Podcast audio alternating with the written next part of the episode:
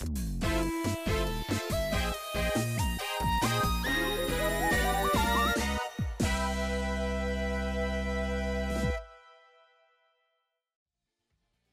はようございます。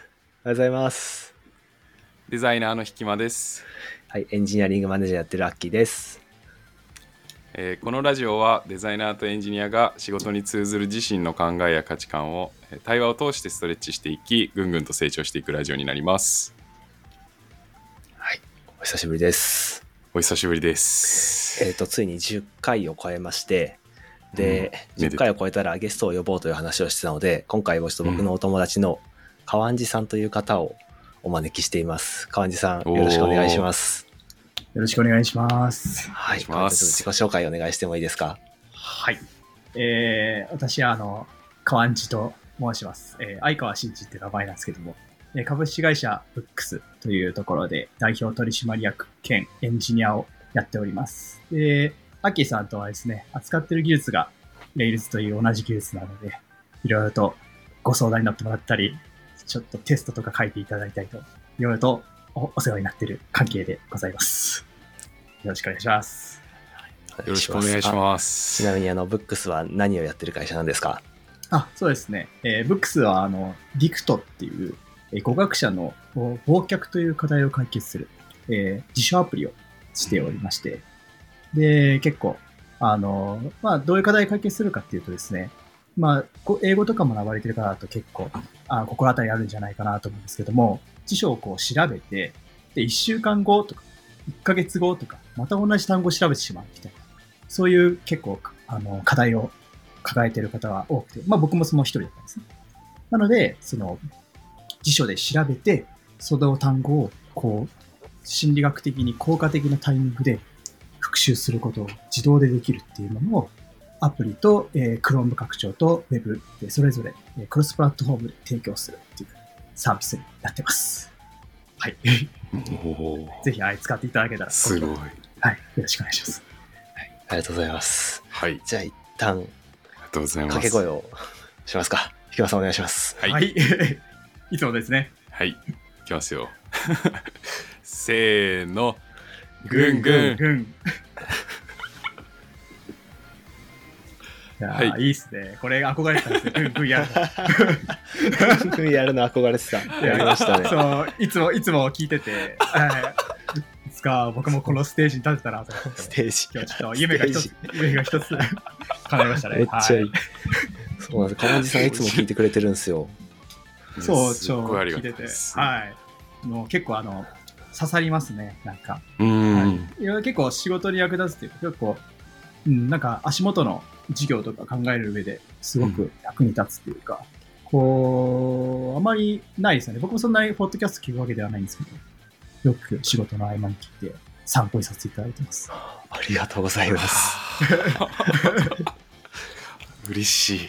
あ、本当です。あありがとうございます。で、今回あれですね、その聞いてる中でこう刺さったというか、話したいことがあって来ていただいたということで、どんな感じですかね？はい。そうですね。結構あの、まあ、あの、2回前ぐらいだと思うんですけど、ひきまさんがこう、自己開示って難しくないですかって話をしていてですね。うんで、僕も結構、あの、感じるところがあって、特にあの、今、ベンチャーキャピタルとかからすごい出資を募って検討していただいているとか段階なんですけれどもうん、結構そこでピッチとかすると、えーっと、ところであなた誰なのって話をされるんですよね。うんで、そこでまあ自己紹介ってするんですけど、まあ自分も結構経歴が変わってて、どういう説明をすればこう、納得いただけるとか、あるいは、こう、なんていうか、自分のアドバンテージになるような自己開示ができるのかみたいなのを、すごく結構悩んでた時期があって、まあ今でもちょっと悩んでるんですけど、なので結構そのあたりの自己開示について、うん、それについてこう、お二人のご意見とかよく伺えたらなっていうのは、聞きながら思ってましたね。うんなるほど、なるほど。なんか VC の、えー、と出資をこう OK もらうとかでいうと、まあ、自己紹介で自己開示のうんなんか OK な条件が全然なんか一般と違いそうですよね。そうですね。まあ結構シードラウンド、まあ僕は結構ドシードなんですけど、エンジェルラウンド、シードラウンド、えーあの、シーズ A みたいな、あ資金調達のラウンドがあってですね。で、シードラウンドっていうのはまあ結構最初の数千万ぐらいの調達のステージなんですね。で、ここって割とみんな事業が、えーっと、伸びてなく、伸びてなくてもっていうか、PMF っていうっていうプロダクトマーケットフィットですけど、それがすごい大ヒットみたいな感じですね。それがなくても調達できるんですよ。なんでかって言ったら、その、結構シードラウンドの人たちは、え、調達、投資家は、あの、人を見てるらしいですね。割と人を投資する。まあ、事業戦略と人みたいなところですね。なんで、結構この人は誰なのかとか、あの、諦めずにやってくれるのかとか、あるいはどれぐらい熱意があって、どういう経歴なのか、みたいなのを結構見られたりするんですね。なんでまあ、僕もこう、ちゃんと考えないと、うんダメだよな、みたいなことなんで、そこは結構、はい。結構気にしてるところで。あ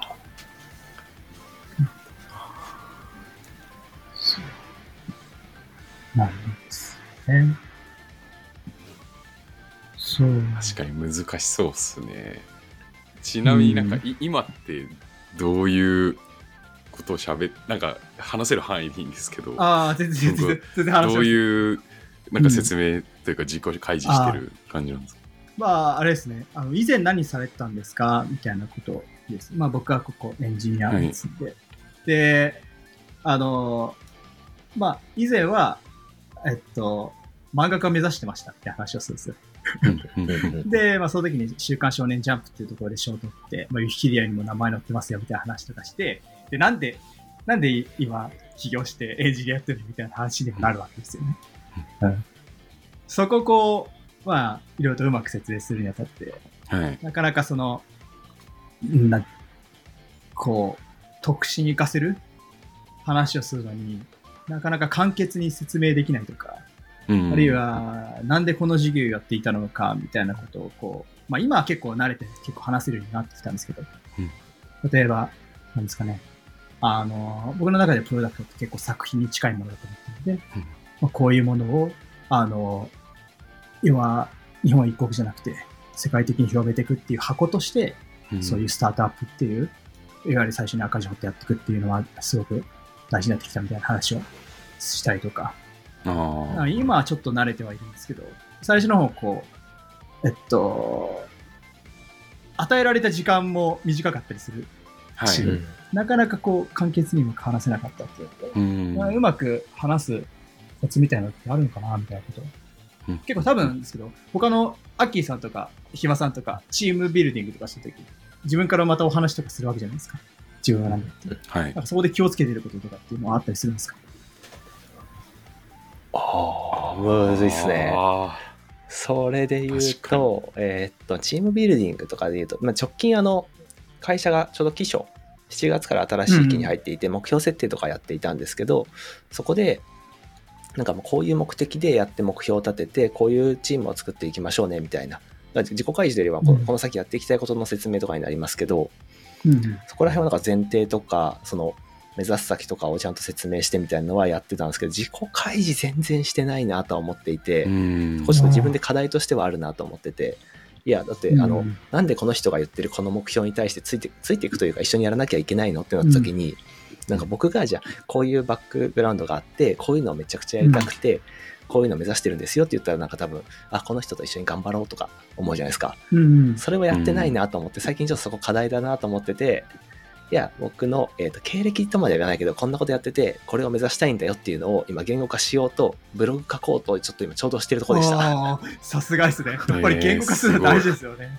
紙僕も書きましたもん。その、なんかあの、自分がなんで今やってるのかみたいなの。まあ、それ書いたら1万文字ぐらいになっちゃったんで、これも短くまとめたいみたいな。一番面白い。そう。それとあれですか、あの前書いてたあのめちゃくちゃバズった記事のああ、そうですねやつ。ですか？そえう。バズったかな。なんか、一応僕もブログやってて、ノートっていうところでやってて、あれですね。あの、なんか、ま、魔法使いになるために、あの、プログラマーになったみたいな話をしましたね。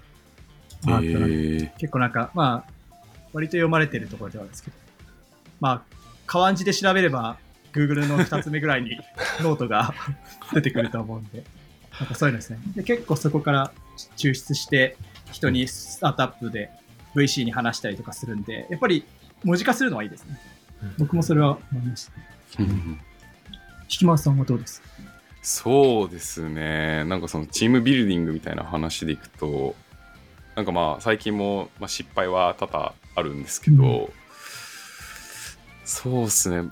そのアッキーさんと同じ感じになっちゃうんですけどなんか自己開示はしてないなっうんて思う、まあ自己開示が何だろうみたいなところからになっちゃうんですけど自分的には、うん結構そのプロジェクトとかチーム作った時に、まあ、こうしていきたいみたいなところとか、うん。まあ、こういう理由があってとかなんかそういったところは、えーっともちろん説明はするんですけど、なんかそのバックボーンみたいななんですかねなんか自分のうん。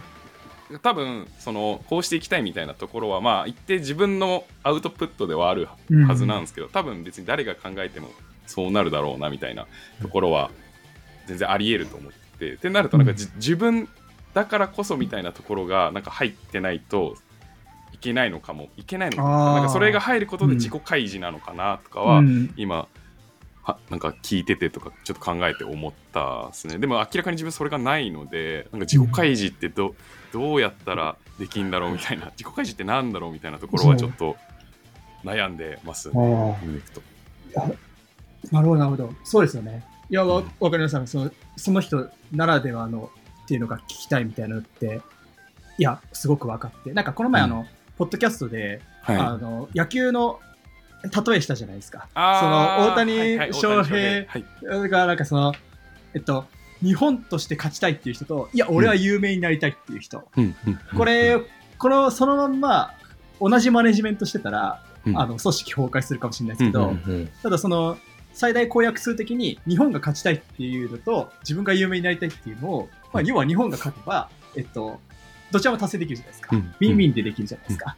で、そうなってくる、そういうなんていうか、すり合わせみたいなところで言うと、やっぱり相手の自己開示を引き出して、相手が何を望んでいるのか、今までの経歴でどういうことをしてて、で、行動の積み重ねによって、まあ大体その人が見えたりするじゃないですか。うん昔から何かを作ってあったら、そいつはなんか作ることが好きなんだとか、それともなんか、うん結構なんですかね、うまく点数とかそういうのをこう、手取っていく人だったら、なんかそういう決められたフレームワークの中で、ハックするのが上手い人っていうのは、なんか分かってくると思うので、それで結構、チームビルディングとかする前に、その人の人となりっていうか、その今までやってきたこととか、その人が何を望んでるかみたいなのを聞き出したいのかなって思ったん。ですよなるほど。いや、なんか。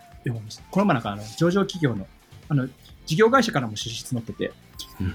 で、上場企業の社長さんからも、はい。そう、話がされてて、うん。で、まあ、ベンチャー大変だよみたいな感じで、上場するまではうんすごく大変だと。うん。で、なんで、なんでそれでもスタートアップやりたいのみたいな話をするじゃないですか。お金なの？それとも他になんか理由があるの？みたいな。で、やっぱりそこの自己開示だと思うんですよね。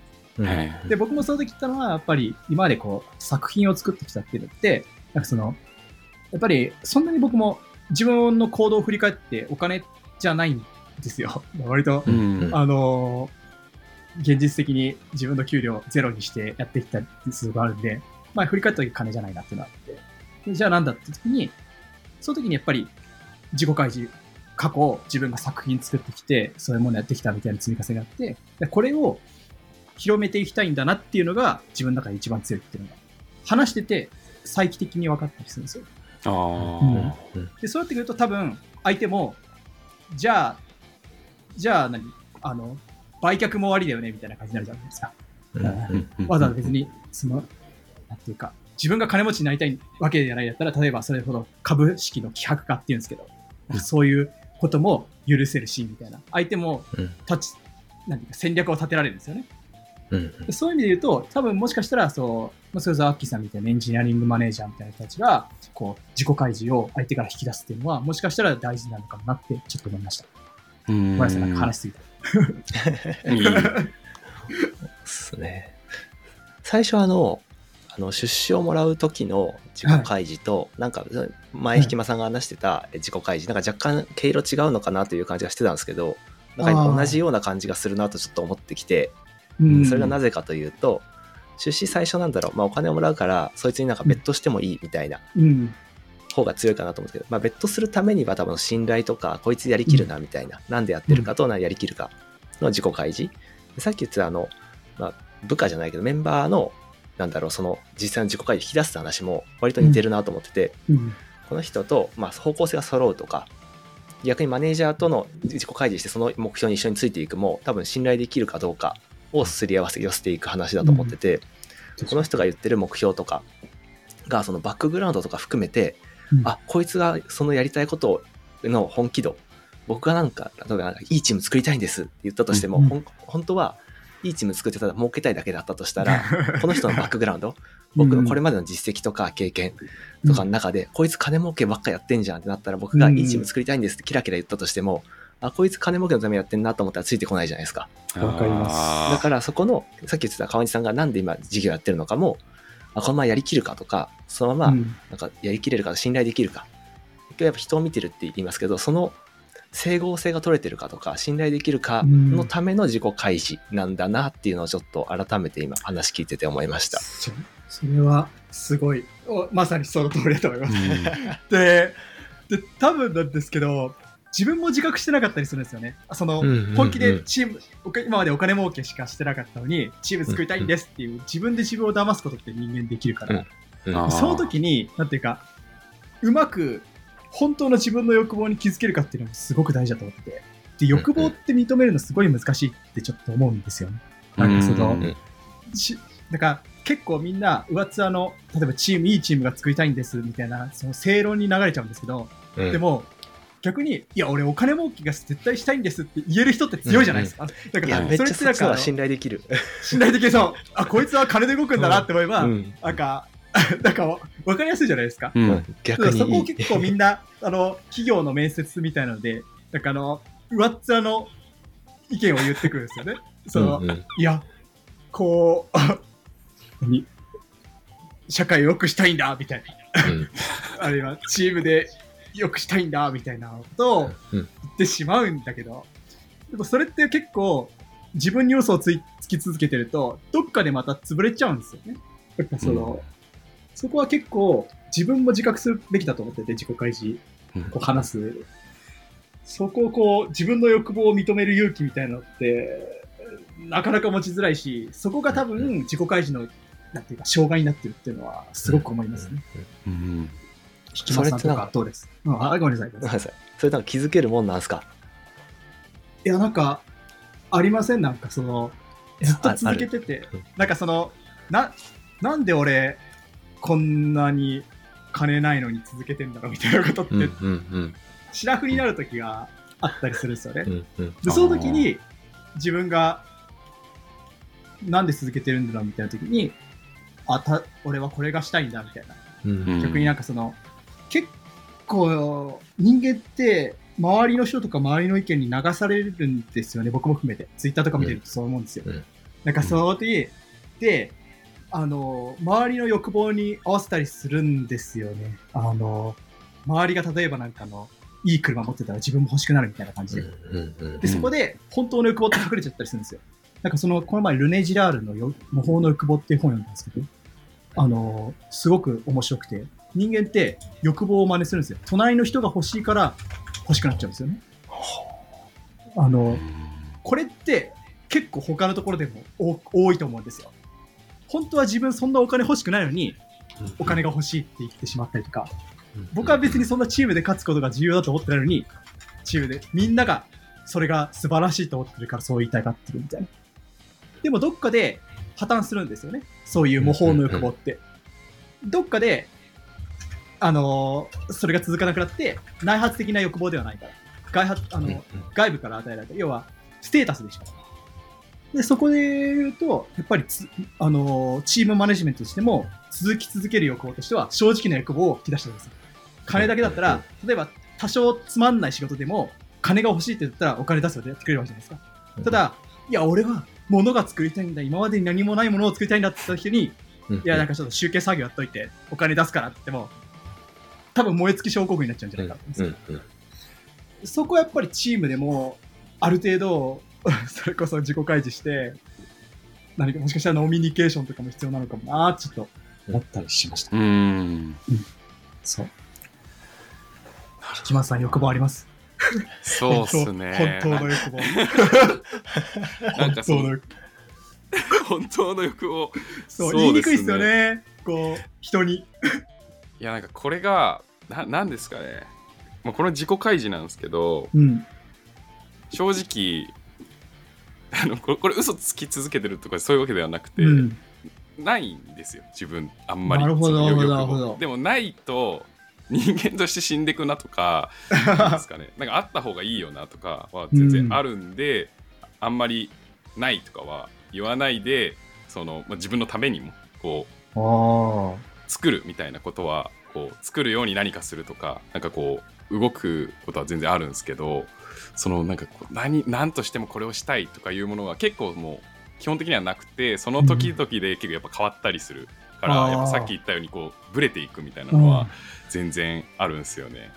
ただそのさっきの嘘ついちゃうみたいなところのうん。自己開示しづらいみたいなところの話でいくと僕はその欲望がないってことがつまんない人間なんじゃないかって思われてしまうから嫌われちゃうとかなんですかね。あんまりなんか何かするときにうまくいかなくなるみたいなのが怖い。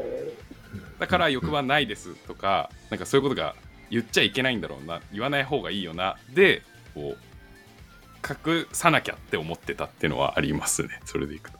マジですか？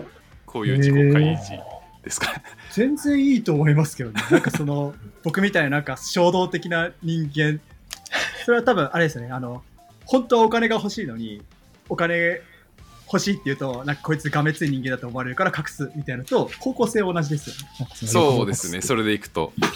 そっか。そうなんですよ。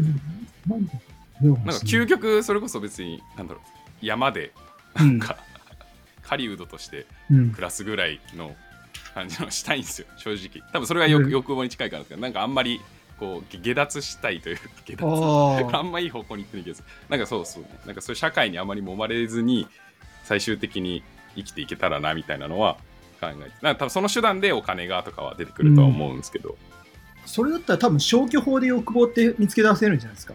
まずうんうんうんうん、そういうなんか、僕も多分結構消去法で結構なってると思うんですよ。でうんうん、行動を振り返ると、なんかその、僕も自分が金欲しいと思ったけどそうでもなかったみたいなって結構あると思ってて。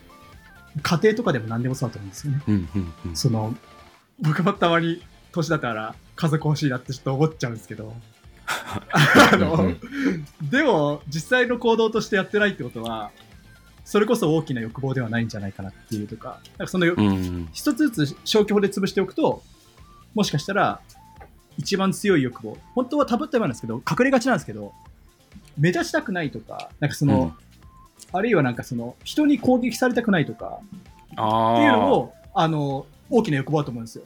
ああなるほど。いや、僕も結構それ強いんで、あんまりその、なんていうか、ツイッターの下書きとかノートの下書きめっちゃ多いんですけど、へえそれって、それを超えてやっていく人たちってめっちゃいるじゃないですか。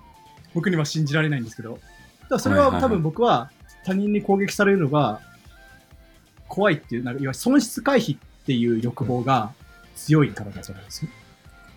それは結構考えておかないと、あの、なんていうか、ハイリスクだけどめちゃくちゃ金ある。期待値的には絶対受けた方があのいいんだけど、自分の価値観とか自分の欲望から言ったら受けない方がいいってことは結構世の中あると思ってて。うんあのー例えばなんですけど、コインを裏を持って当てたら2万円もらえるけど、ダメだったら外したら1万円払うって、この、これって期待値的には絶対に受けた方がいいギャンプなんですよね。でも、それを受けることによるストレスっていうのは加味してないから、うん。あの、人によっては受けない方が幸せになれたりするんですよ。ああなるほど。そう。自分の幸せっていうのを目標にしたとしたら、受けない方がいいと思って、うん。うん、投資と貯金に関してもいろいろと言えると思うんですけど、そこは結構自分が理解してないと、どんどんどんどん不幸になるっていうか、QOL っていうか、クオリティオブライフが下がっていくんじゃないかなっていう僕は自分が損失回避して強いって思ってるんで、うんそのあたりはちょっと、あの、自覚しながら生きてますね。えー、面白いっすねそうなんですよ。そうそれで言うとやっぱりあの僕もその損失回避の話今したくて暇さんのさっきのなんだろうあ人によく見られたいってていうのはあるなってそれが逆に言うと多分損失回避の方でなんかネガティブに見られないように生きたいっうん。ていう欲望うんが多分あるかなと思ってて、うんうんその人って真面目だから、真面目なんですよ。だから、変なことしないんですよ。変なスキャンダル起こさないんですよ。うんだから、なるその自己開示はしてもらった方が、うんあの、絶対にチームとしていいですよね。この人は、こういうこと、あの、損失を恐れるから、例えば会計任せてもいいな、みたいな。んかその、例えばなんですけど、変なスキャンダル起こさないから、あの、いもうちょっとなんかその、変なリスクがあるようなところも、まか任せても大丈夫みたいな、その、俗人、俗人的で一つ間違えるとやばいっていうところを、この人は損失回避性あるから、ちゃんとダブルチェックとかして、ちゃんとやってくれるなっていうのを分かるじゃないですか。うんだからそれもやっぱり、ネガティブに見られがちなんですけど、お金が欲しいと同じぐらい、なんていうか、開示した方が絶対にいいとう思うんですよ。ん。うん。あとさっきその欲望がないっていうのがまあそのはい。よよく見られ逆説的に言うとよく見られたいっていう欲望があるかかもしれないし、うんうんあと、まあ、欲望っていうとなんかあの何？なんだろうまあ いろんな三大欲求とかあるじゃないですか。ありますはいそういうもののなんかドーンとして欲望みたいなのを言わなきゃいけないっていうその質問の質的には感じるんだけど、本質的には自分がとても幸福になることって何ですかとかコスパがよく幸福になれるものってどれですかって質問したら多分引間さんはもしかしたら今だとゲームをお金を儲けながらゲームできたらすごく幸せになれると思います。っって答えるかもしれない。しうん。とか。うん。その質問めっちゃいいですね。いや確かに、確かに欲望っていうと、ちょっと誘導尋問ですよ。うんあなたが幸せを感じられるとか、そう。っちのでコスパのいいことはとか。ですよ、ですよ、ですよ。なんか欲望的くとなんかねちょっと下世話なというか。そう。ギラギラしてなきゃいけないみたいな、うん。その、確かに、それこそなんか固定観念あります？よ。うん。ううんかります、わかります。QOL が上がってコスパがいいものはどれですかとか、そう。うんうんうんうん。ああ、確かに。それ、めちゃくちゃ大事ですね。なんかその、そうですね。そっちの方がなんか相手も答えやすいし、うんうん。なんか自分が面接するときにはちょっとそういう聞き方したいですね。多分なんですけど、多分欲望って聞くとみんなギラギラしてるから、うん。みんなうちのチームギラギラしてるんですよ。だからやっぱり質問って、質問の仕方ってめっちゃ大事で、やっぱり誘導尋問になっちゃうんですよね。うん。あの、面白い研究が、ごめんなさい、なんか話しすぎちゃうんですけど、面白い研究があって、あなたは幸福ですか？って聞くと幸福度下がったりとか、あの、うんうん。幸福ですか？それとも違いますか？ってつけると、あの幸福ですか？っていう一方的な質問するよりも、ちゃんと公平になったりするんですよ。あの、それって結構重要で、あの、何々ですか？って聞くと、欲望ありますか？って聞くと、欲望なきゃダメからみたいな固定観念なんですよ。ただ、欲望ありますかありませんか？と、いやー、そんなないですねっていう答えを入れられる人いるじゃないですか。でそうすると、多分、引間さんも隠さずに済むと思うんですよ。うんいや、うん欲望ないですって言えるじゃないですか。それともありませんか？ってこと。その質問の仕方ってめちゃくちゃ大事で、あのー誘導尋問にならないようにどうやってするかみたいなっていうのは、なんか、なんか心理学の本って結構読んだりするんですけど、大事だなと思いましたね。おーそうなんですよ。幸福ですかって聞くやつは、大体カルト、うんうんカルトの人たちです。そうですよねそれとも違いますかって聞いたら、うんそれとも違いますかって言ったら、あの、うんってなるんですけど、ちゃんと公平な、あの、二面質問って言うんですけど、一面質問は誘導尋問だから、あの、うん気をつけた方がいいですね。なるほどって考えて、自分もする側としても、される側としても。確かそうですね。話や面白いですよ。いや面白いもしああの、プレスエージョンっていう、あのロバート・チャルディーニっていう人が書いた本なんですごく面白いですよ。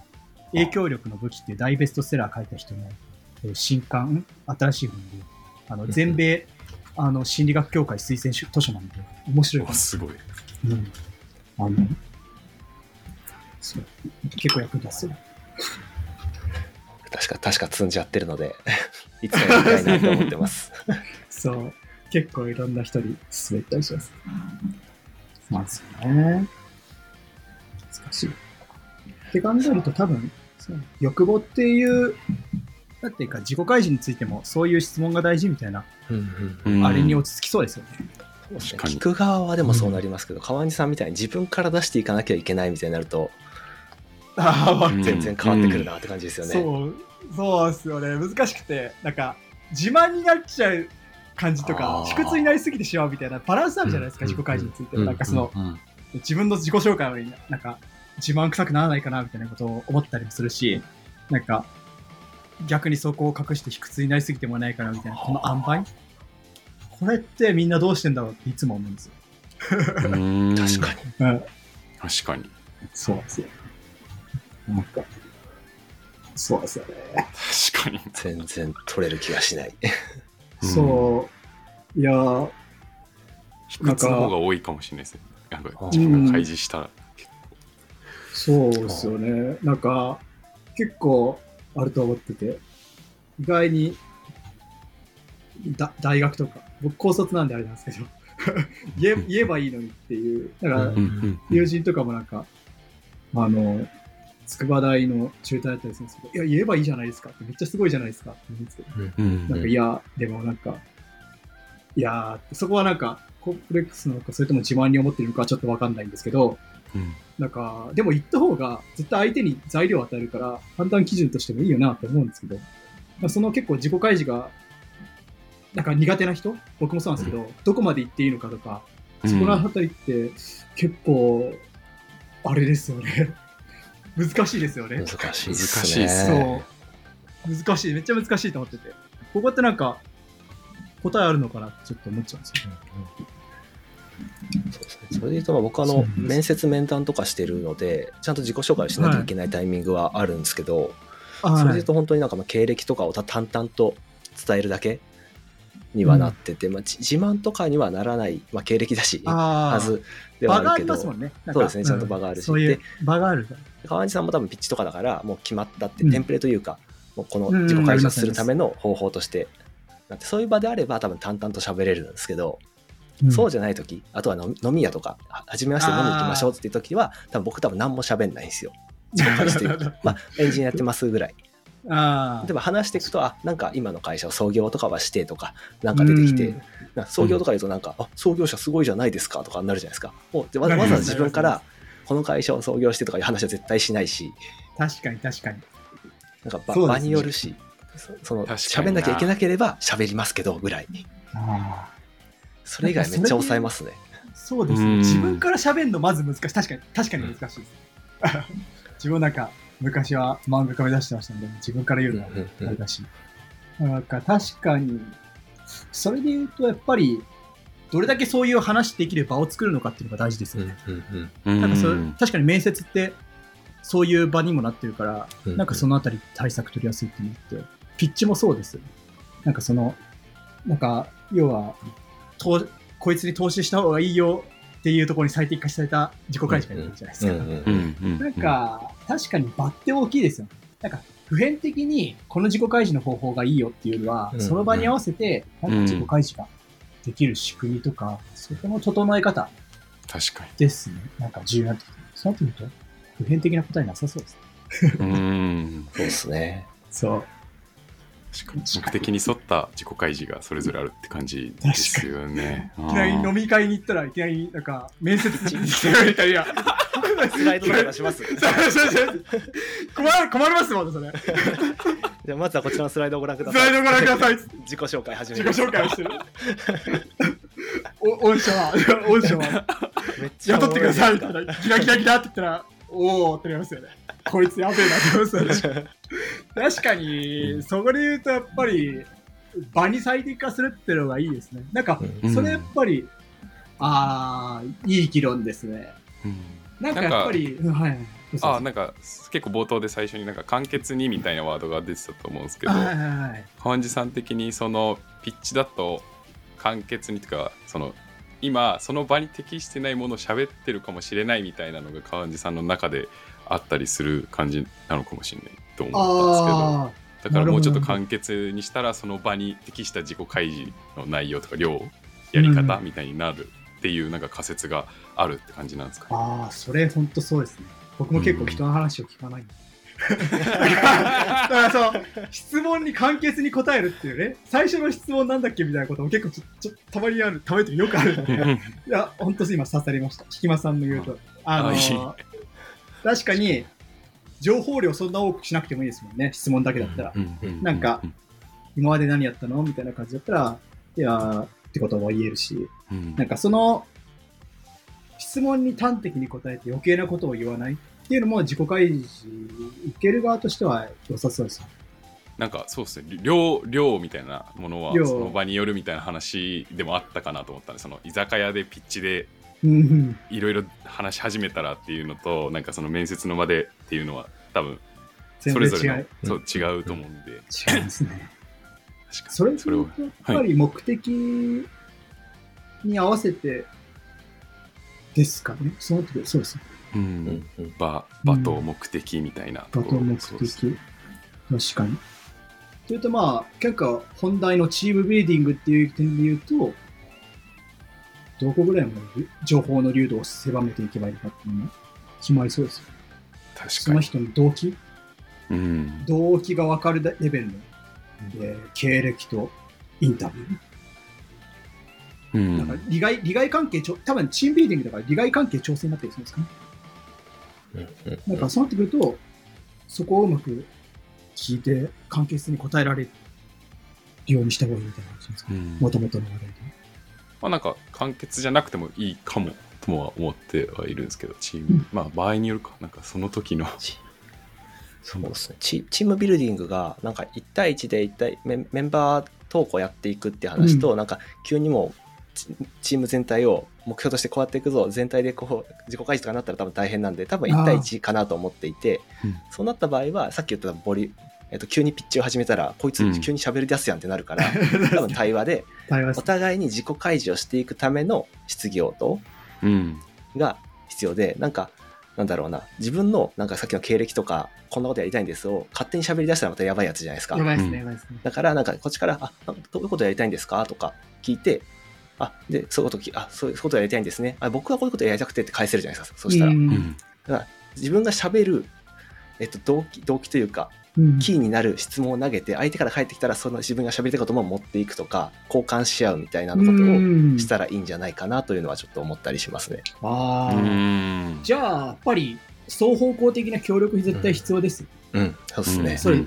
多分、どっちかが片片方が堅くなだと、それだけでお互いの自己開示できなくなるみたいなうん、ケースはあるってことを考えると、やっぱ基本的なコミュニケーションっていうことに修練していくんですかね。多分そうですね。うん多分最初に、最初は多分自己開示の方法、もう一人完結の方法で議論したけど、最終的な結論としては、やっぱり自己開示はコミュニケーションだから、あのうん、開示される側と開示する側が協力的でないとうん無理だよねってことですね。うんねなるほど、なるほど。面白いですね。確かにそうだ。ピッチが難しいのはあれですよね限られた時間でこちら側だけが喋るという状況が起こりうるからそこで必要な情報だけにまとめて相手になんか質問したくなる部分とか、その後のコミュニケーションに残す部分と残さない部分を多分分けて報。うんうん。ピッチではここまで話すけどあとその後でなんか雑談とかするんであればこの部分は後で話そうとか持ってけるとあかで漫画家やってた部分はじゃあ今外してもいいとかーかもしれないですし。そういう分解できるのかなとか。それですね。多分、それが答えです。なんか、思いました。なんか、自己開示の方法っていうと、そうですね。確かに、僕もあの、会社の概要と自分がエンジニアでどこまで責任範囲持ってやれるのかぐらいの自己開示ですね。最初のピッチは。でその後の議論の後で、で、こういう授業やって、どうやってやってって時に相手から来ない限りは、僕も自己開示しないですね。その、なんでこの授業やってきたなみたいな。そうなってくると、そうですね、自己開示は本当に、相手、自己開示を求める側と求められる側の、このコミュニケーションってことで終わりますね。あ 確かちゃんとまとまりましたよねま。とまりましたね。すねいや、もう本当その通りですね。でもこれって結構重要な知見だと思って。うんなんか、じゃあ、聞かれたことに答えればいい。で、逆に聞かれた側も相手の自己開示を引き出すために、ラリーを続けていくっていう。うんまあつまり、自己開示はピッチではなくテニスだったってことですね。素晴らしい。綺麗にまとまりましたね。いやー、今日はいい、いい知見になりました。いやー、最高だぜ。いやー、締めていきますか。ますかはいじゃあ今週もありがとうございましたありがとうございました。ありがとうございました。